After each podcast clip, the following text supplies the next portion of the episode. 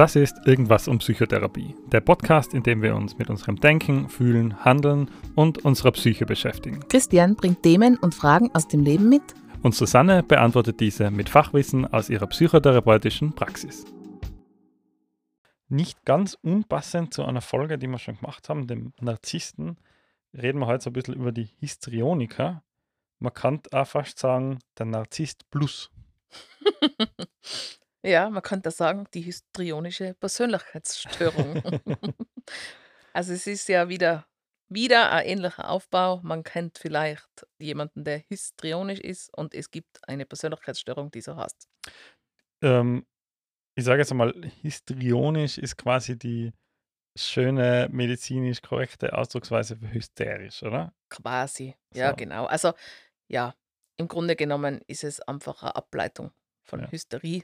Die Hysterie, die ja eigentlich einen Ursprung hat, ich glaube, aus dem Griechischen, wenn ich es richtig im Sinn habe. Und histrionisch ist einfach, genau, so ein bisschen die Profi-Ausdrucksweise.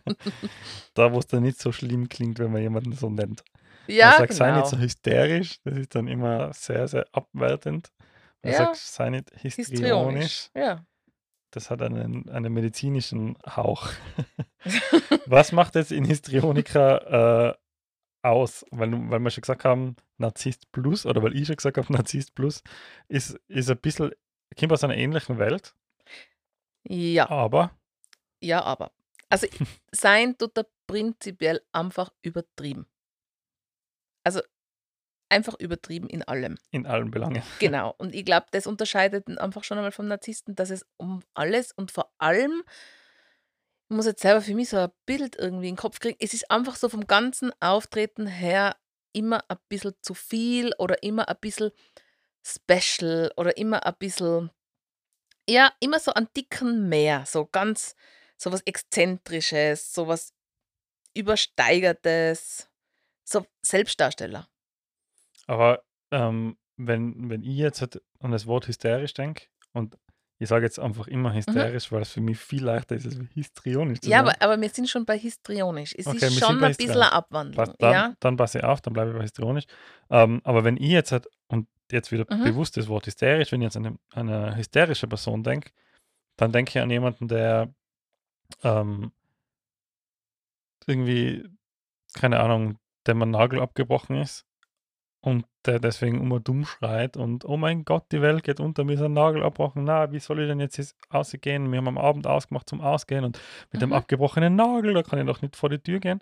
Ähm, das ist mein Bild Ja, bei einem, wenn ich jetzt an, wenn ich jetzt an Hysterie ja. denke. Also histrionisch ist so die klassische Drama Queen.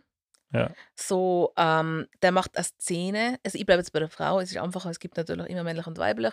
So diese klassische Drama Queen, die eine Szene macht, die so einen exzentrischen Stil hat, so eine Suche nach Aufmerksamkeit, immer was Besonderes Aber es muss anhaben. nicht, das, wie du das beschreibst, das heißt, es muss jetzt nicht zwingend nur negativ sein. So, Na, so gar quasi nicht. ein Drama aus einem, also eine Mücke aus dem Elefanten zu machen, im Sinne von, da ist jetzt halt der Glasloch geflogen, ja, okay, passt, dann wischt man das weg. Sondern das kann eben auch, wie du sagst, das Auftreten sein. Der kommt halt nicht im schlichten Schwarzen, sondern halt in irgendeinem pompös Roten.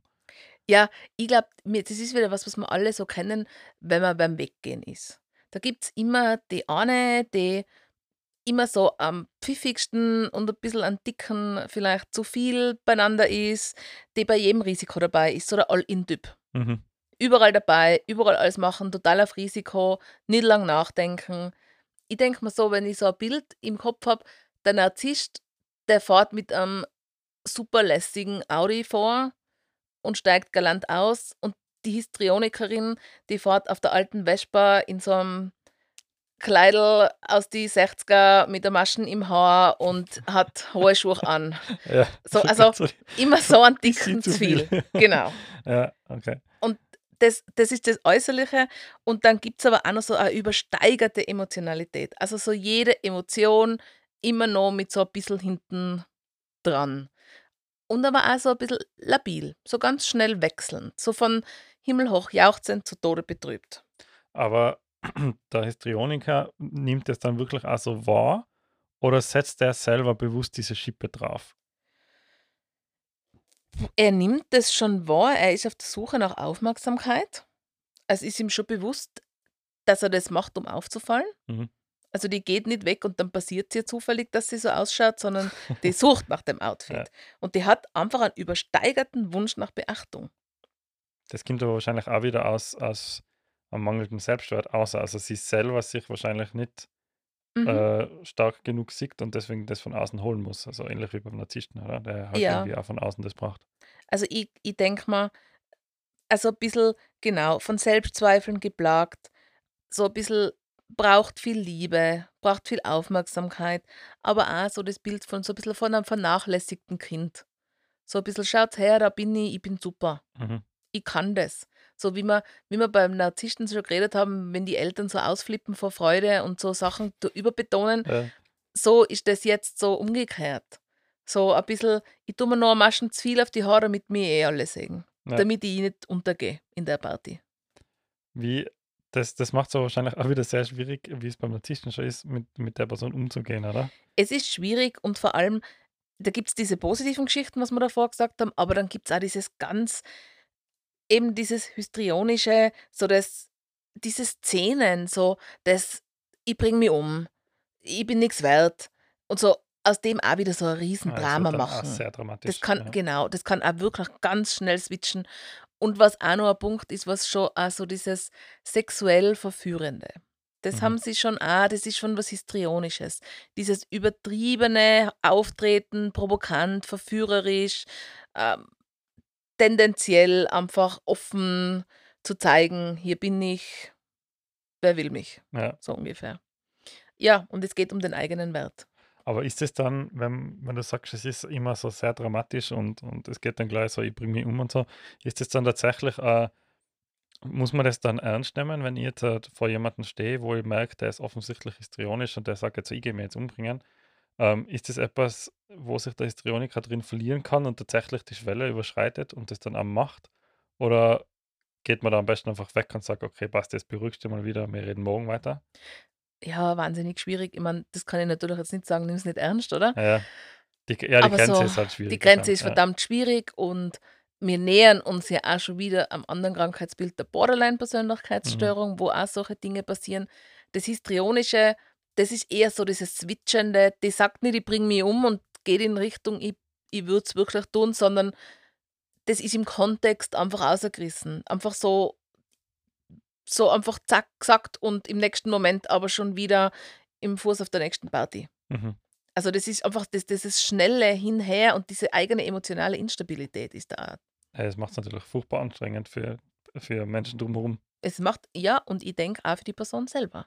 Ja, sicher Weil wenn ich immer Ja. das Gefühl habe, ich werde nicht gesehen, ich muss schauen, dass man mich wahrnimmt, dann ist das ja anstrengend. Dann stehe ich ja ständig unter dem Druck, das zeigen zu müssen. Auf jeden Fall. Schafft es der Histrioniker, sich selber das zu diagnostizieren oder zumindest so weit wahrzunehmen, dass er dann sagt, okay, passt, ich gehe in Therapie?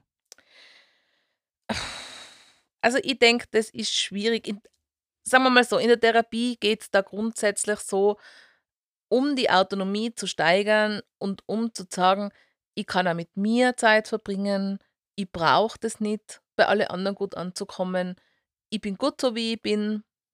Und ich glaube, dieses Bewusstsein, sich selber zu sagen, aus, dass ich es nicht kann, aus dem entsteht ja das Problem. Mhm. Und ich glaube, es geht halt ganz viel um eigentlich Einsicht.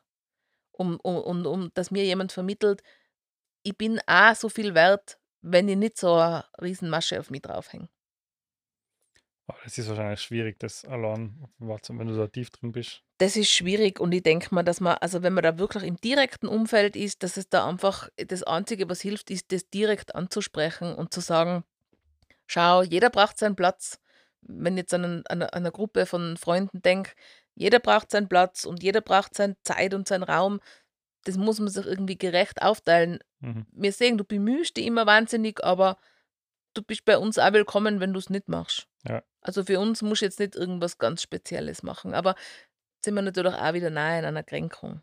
Ja, das ist halt Ja. wahrscheinlich dann auch beim Histrioniker wieder schwierig, weil der das wahrscheinlich auch wieder sehr schnell persönlich nimmt und du dir halt auch echt hart tust, das zu kommunizieren. Ja, Aber ich glaube, es ist halt wie, wie meistens auch da wieder so der Fall, du musst für dich selber abwägen, wie wichtig dir das ist. Weil entweder distanzierst du dich von der Person dann einfach, wenn es einfach zu viel wird, oder wenn es wirklich guter Freund ist oder Partner oder Familienmitglied, dann musst du dich quasi dem so ein bisschen äh, vorsichtig annähern und ich glaube, am Ende des Tages klingt das zwar alles abgedroschen, aber professionelle Hilfe holen, weil du das allein sowieso nicht erstimmst. Genau, ich glaube auch, man kann immer wieder so diesen Wert unterstreichen von der Person, abseits von Mhm. den Inszenierungen. Mhm. Das ist ja nicht der Dauerzustand. Ja. Und da kann, ich denke, man kann den Wert gut unterstreichen, wenn es in ganzen Alltagssituationen, in normalen Situationen ist. Und ich glaube, wenn man selber verstanden hat, um was es denen geht, dann kann man auch selber nachvollziehen, in was die stecken. Mhm. Oder die, das, das Grundproblem ist von denen, sie wollen gesehen werden. Und die denkt sich einfach so, ich muss viel tun, um beachtet zu werden. Und dann hat sie vielleicht noch nicht genug Beachtung und denkt sich, noch mehr. Ich lege noch eine Schaufel drauf. Dann natürliche Reaktion vom Umfeld, pff, jeder verdreht die Augen und denkt Ja. sich, um Gottes Willen. Und das ist das klassische Muster, was sie schon kennt. So, ich nerv alle, ich bin nichts wert, ich muss mir mehr bemühen. Und dann geht das Ganze von Und vorne dann hast du einen richtig guten Teufelskreis. Genau. Und Ja. ich denke mal, man kann ihn wahrscheinlich schwer durchbrechen, aber eben, wenn man einfach dabei bleibt und, und sagt, dieser Wert von der Person ist abseits von den Bemühungen für mich da und ich mag die Mhm. Person als Freundin, als Schwester, als Partner.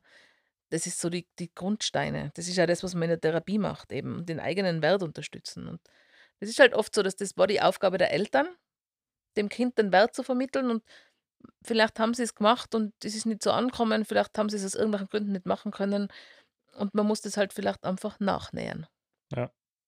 Aber da, daran kann man ja ganz gut arbeiten, denke ich. Oder? Ja, ich denke, daran kann man selber gut arbeiten in einer Therapie, indem man einfach sich selber anschaut, wie war denn das damals, was hätte ich damals braucht und was kann ich jetzt im Nachhinein mir da nachnähern und was kann ich mir selber sagen. Und dann schaue ich in den Spiegel und dann muss ich mir nicht noch Maschen umhängen und ich muss nicht irgendwie einen großen Auftritt hinlegen. Ich bin es auch so wert. Ich glaube, es ist ein guter Abschluss, den sich sowieso jeder, ob Hyster Histrioniker oder nicht, merken kann. Man ist halt so, wie man ist und so ist man wertvoll und so passt es auch. Genau. Wenn ihr noch Fragen habt zu dem Thema oder zu einem anderen Thema oder wenn ihr generell eine Frage an, habt, an uns habt, dann schreibt uns wie immer. Die Informationen findet ihr in den Show Notes und wir hören uns dann bei der nächsten Folge. Bis zum nächsten Mal.